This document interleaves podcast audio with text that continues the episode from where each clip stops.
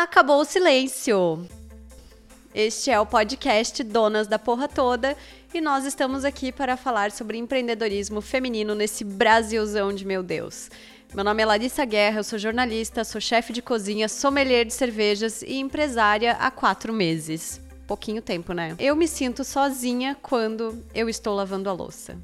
Meu nome é Marina Mels, eu também faço parte do Donas da Porra Toda. Sou empreendedora há oito anos e me sinto muito sozinha com as pequenas decisões do dia a dia. Hoje a gente vai falar sobre solidão, esse tema tão difícil e tão complexo para mais de 24 milhões de mulheres que são empreendedoras no Brasil. O nosso objetivo aqui com esse podcast é que você não se sinta tão solitária. Vem com a gente pro Donas da Porra Toda. Donas. Donas. Donas. Donas. Donas. Donas. Donas. Da porra toda. Por que solidão? Vamos começar explicando isso, Larissa? Vamos, por favor. Então, é, a gente acha que esse tema, solidão, ele é meio inerente ao empreendedorismo, embora muita gente não veja muita ligação. Quando você abre uma empresa, você naturalmente tem contato com muita gente, com o fornecedor, com o cliente, enfim, com várias, várias pessoas que estão envolvidas no processo. Mas mesmo assim você se sente sozinho. Você também tem contato com pessoas que estão à sua volta e querem saber como é que está o seu negócio, e querem opinar e querem ajudar. É, são amigos, parentes, enfim, uma rede de apoio mas ainda assim você se sente sozinho. Então, para parar um pouco com essa ideia de que o, o empreendedorismo está só ligado a ter muita gente e que dividir as coisas é simples, a gente resolveu falar sobre esse tema que é complexo, difícil, mas que existe e precisa ser falado. Então, ninguém melhor para começar a falar sobre isso do que a banda de um homem só, que é Larissa tem uma empresa e ela trabalha sozinha. Então, quando você se sente mais sozinha? Eu me sinto mais sozinha o dia inteiro, né? Mas acho que no começo do dia, quando eu tô indo pro trabalho, né, pro restaurante, e eu chego lá e penso, ok, mais um dia, tô aqui, vamos lá, bora fazer almoço, lavar louça, limpar, negociar, comprar produto, né, atender cliente, fazer tudo sozinha. Minha empresa é muito nova, eu tô muito. tenho muita clareza disso, né? Uhum. Que é uma empresa nova, que eu tô começando. E eu sei que não dá para contratar ainda com o meu faturamento. Por isso eu escolhi trabalhar sozinha, né? E era até uma coisa que eu queria. Né? ano passado eu lembro de a gente conversar e eu falar: ai, Marina, eu quero ter um restaurante em que eu faça tudo sozinha. Eu fui muito ingênua, eu confesso, porque se eu pudesse ter alguém para me ajudar, seria maravilhoso, né? Mas eu não tenho e eu me sinto muito sozinha nesse dia a dia, nesse, nessas decisões que precisam ser tomadas o tempo inteiro quando você tem um negócio, no, naquela coisa de pensar, tá, para que lado eu vou agora, né? O que, que eu vou fazer de almoço na semana que vem? Ou como que eu posso melhorar o meu trabalho? Não tenho alguém para me dar um feedback comigo, para estar tá ali olhando todo dia para a empresa junto comigo. E são né? decisões muito simples, né? De muito. primeiro eu faço isso, primeiro eu faço aquilo. E... Sim, muito simples, muito simples. Mas às vezes eu acabo até me perdendo nesse mar de decisões, nesse mar de coisas que eu tenho que fazer. E aí eu fico me sentindo culpada, fico me sentindo improdutiva, né? Quando na verdade, meu Deus, eu tô trabalhando 12 horas por dia no mínimo e tô produzindo muita coisa. Faremos um episódio né? sobre culpa, é. precisamos. Marina, e eu queria saber de ti, né? O teu caso já é diferente. Você tem colaboradores, você tem sócio. Eu queria saber quando você se sente sozinha. Então, ser cercado de gente não significa não se sentir sozinho. Não é que eu não tenho uma equipe linda, que eu adoro, que, com quem eu trabalho e me divirto muito, não é que eu não tenho um sócio. É, mas o meu ponto de solidão é nessas pequenas decisõezinhas que acontecem todos os dias, nos pequenos problemas, nos questionamentos de será que é isso mesmo? Será que esse feedback que esse cliente me passou faz sentido? Como é que eu vou lidar com questões no time, sabe? Hoje estamos em oito lá no escritório. Tem questões entre o time, tem afinidades, tem interesses comuns, tem problemas que acontecem. E aí toda lidar com todas essas coisas sozinho é um desafio porque você se sente corresponsável pela produtividade, pela felicidade, pela, pelo resultado de todo mundo. E também tem uma outra coisa que eu acho que, talvez para quem tem uma empresa há mais tempo, né? Eu tenho uma empresa há oito anos, vou fazer nove, que é a questão de se sentir responsável pela folha de pagamento dessas pessoas. Isso é deve ser muito pesado, né? Que é uma coisa que parece imbecil, assim, né? Quando você vai abrir uma empresa, você não pensa assim, ah, sim, eu vou ter funcionários, lê, legal.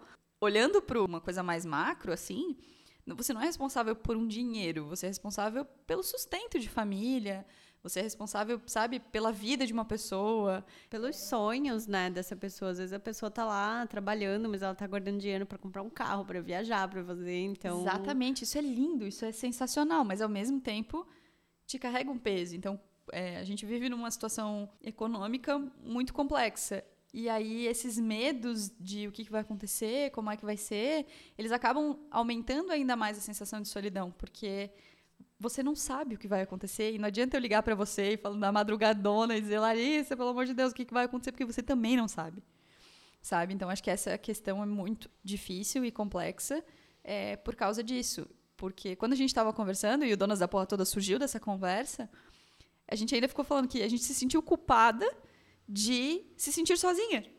Porque a gente tem namorados super incríveis que nos apoiam, a gente tem uma família super legal, a gente tem amigas, mas ainda assim a gente se sente sozinha. E por que, que a gente tem essa sensação? Eu acho que, na verdade, é porque a gente não consegue dividir, né? Não dá para dividir. É uma coisa muito visceral, assim, você é o você é o teu negócio, então por mais que você tenha as pessoas que são maravilhosas e que te ajudam, né?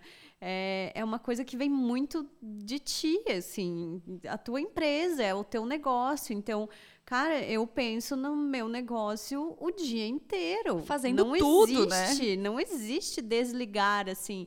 Antes, né, eu fui... Trabalhei em jornal durante oito anos como carteira assinada. E, nossa, eu saía do jornal podia cair um avião que eu esquecia, assim, ó, acabou, a minha jornada de trabalho acabou. E não interessa, se eu estou de folga, eu estou de folga. Então, e ainda tinha salário, PPR, oh, plano delícia. de saúde. Era, né, hoje em dia eu vejo, ai, como era bom. Mas, e tem essa, essa, coisa também que a gente também já, já conversou, né, Lari? Como a gente acha que trabalha muito quando a gente está com carteira assinada. Sim, sim. Muito. Sabe? E, e tá tudo bem, não é? Não é que todo mundo tem que viver outra experiência. Mas a gente acha isso, né? É. A gente acha que a gente pensa demais no trabalho. E aí, quando você abre uma empresa, você pensa, mano, eu não consigo parar de pensar nesse negócio. O buraco é muito mais embaixo, muito mais embaixo. Porque tu tem um senso de responsabilidade que tu não tem numa empresa em que você é o contratado, né? Quando eu era contratada, por mais que eu gostasse do meu trabalho, por mais que eu adorasse o que eu fazia, eu, ok, terminou meu expediente, os problemas da empresa não são os meus problemas.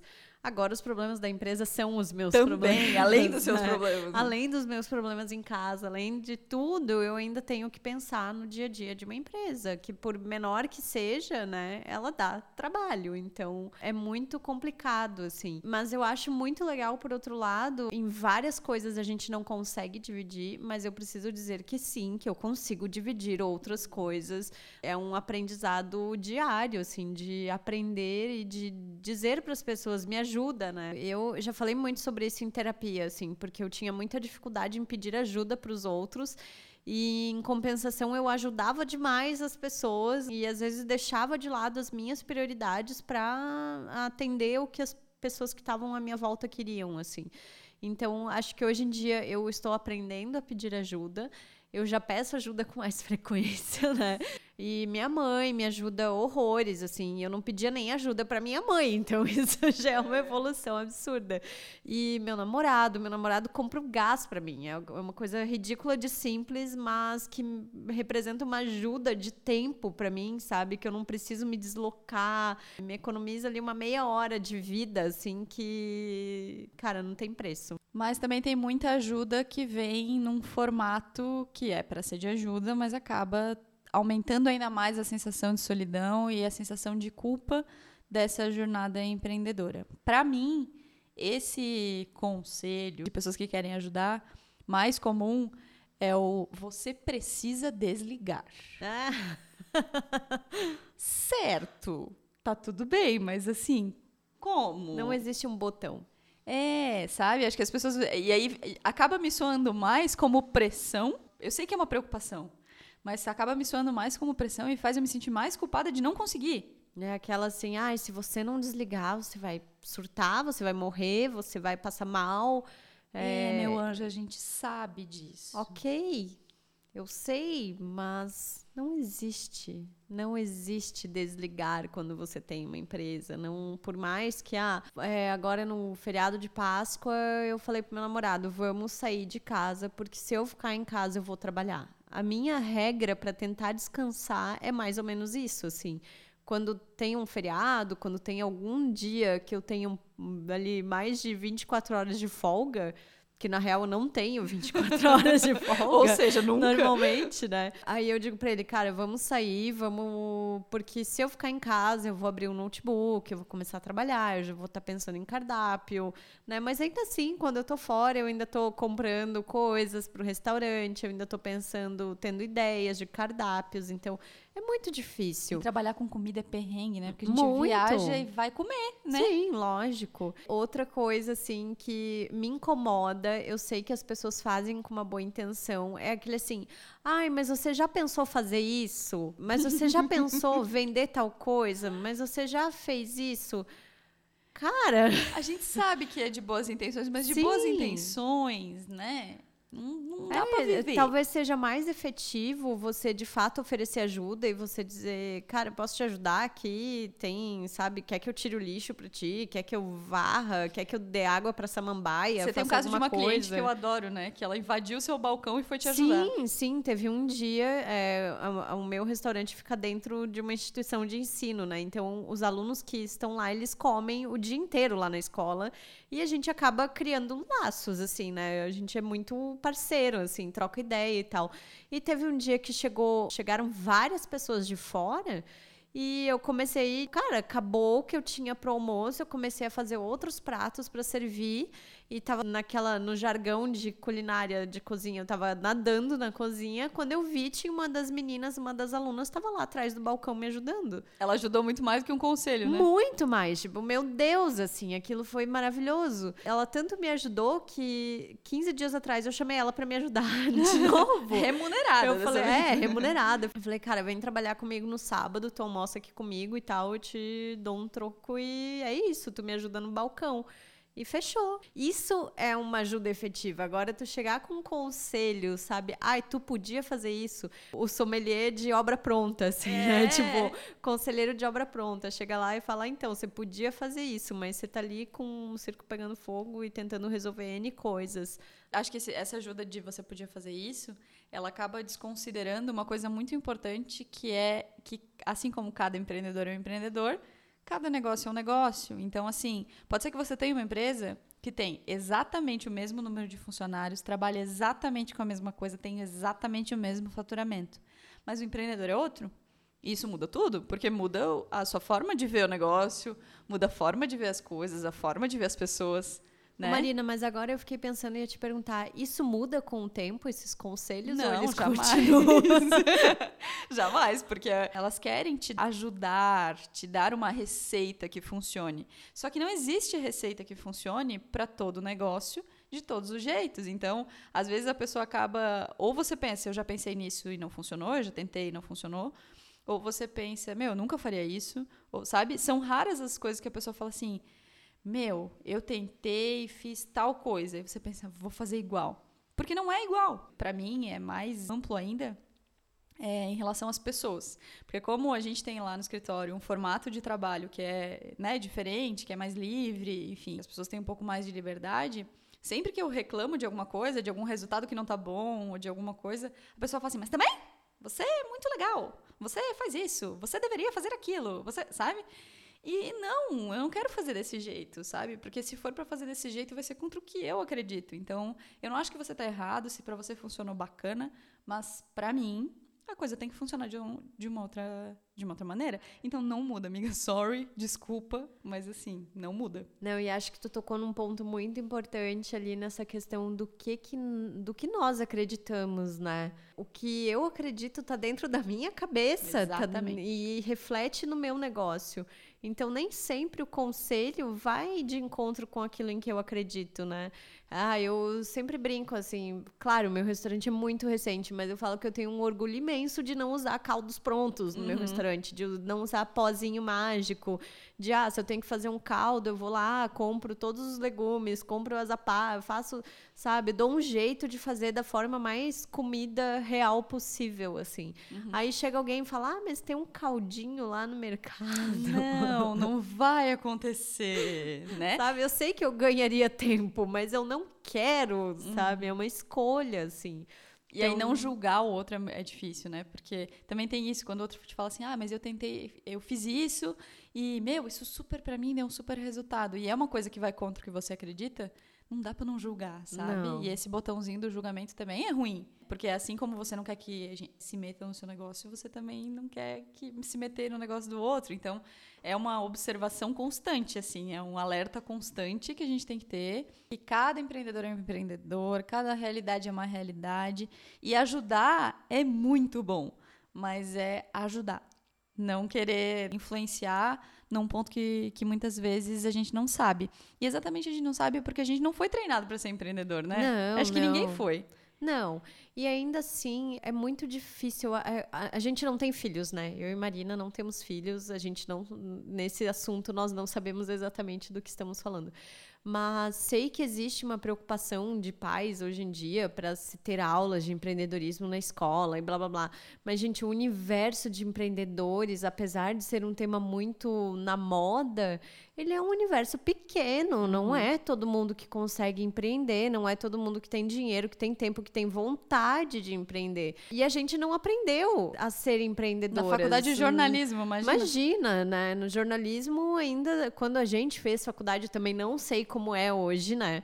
Mas quando a gente fez faculdade, ainda tinha-se muito aquela ideia de que o jornalista ia trabalhar no jornal, ia ser o repórter, ia sujar os tênis na rua. E aí na faculdade de gastronomia, que eu já fui fazer mais velha, já com alguma vivência, né? Tinha, assim, alguma coisa que falava sobre gestão, principalmente gestão de pessoas, né? Que é um assunto muito importante dentro de um restaurante, Sim. onde as pessoas lidam com faca, com fogo, essas coisas. um pouco mais perigoso, talvez. Mas não se tinha um estímulo a se pensar de que você, aluno, pode ser o dono de um restaurante um dia. Você pode encarar abrir o teu negócio, sabe?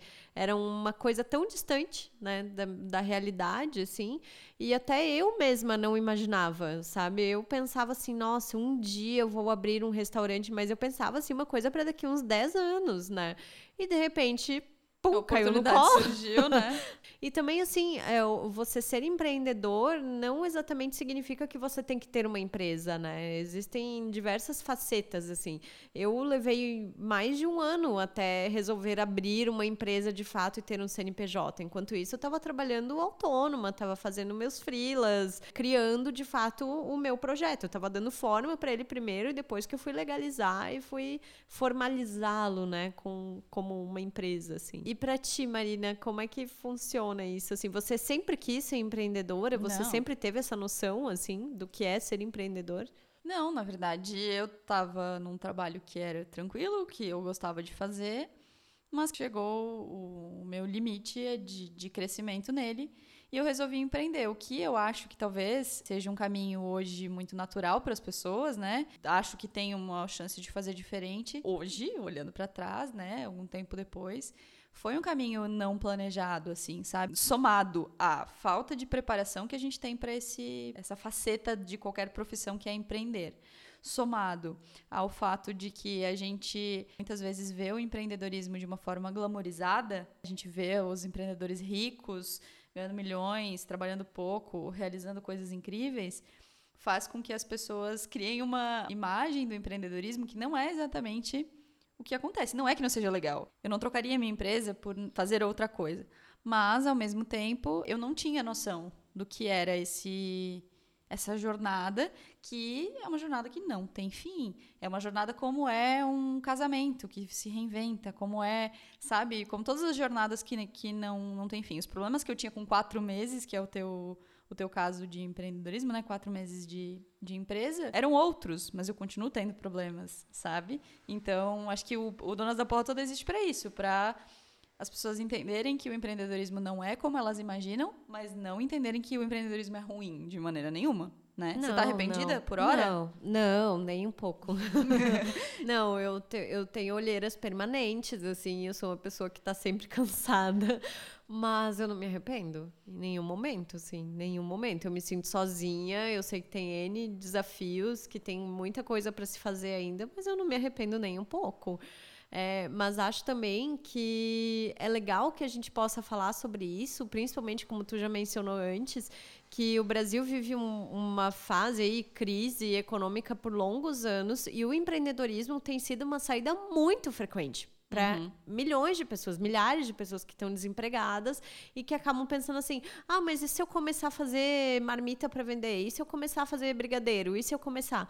Ok, é um bom começo, mas a gente está aqui para dizer que não é bem assim, que você não vai ganhar o seu primeiro milhão em 15 dias trabalhando, né? Ah, é bom então, se fosse, né? né? Como eu já vi gente falando, é, o empreendedorismo é a única saída para ganhar dinheiro por meios legais no Brasil. empreendedorismo e educação, né? E eu acho que para isso a gente está aqui, para trazer um pouquinho de, de debate para isso, para tirar é, essa aura de glamour, né, em torno do, do assunto, mas para a gente trazer também histórias inspiradoras, para a gente não ficar mirando, talvez, naquela pessoa que está lá no topo, mas para a gente olhar para nossa amiga que está do lado e ver o quanto ela está ralando com a empresa dela e ver o quanto isso é bonito também, né? Uhum. Miga, adoro ter você para dividir essa jornada. Vamos juntas, né? Então, assim, brasileiras univos, né? Estamos aí para mostrar que empreendedorismo é massa, talvez seja um pouco diferente do que tá se pintando por aí. E você não tá sozinha, amiga? Não, vamos juntas, não solta a mãozinha, né? Não solta, não solta a mão de ninguém. Bom, a gente está hoje se sentindo praticamente no dia de inauguração da loja, né? Com esse primeiro episódio do Donas da Porra Toda.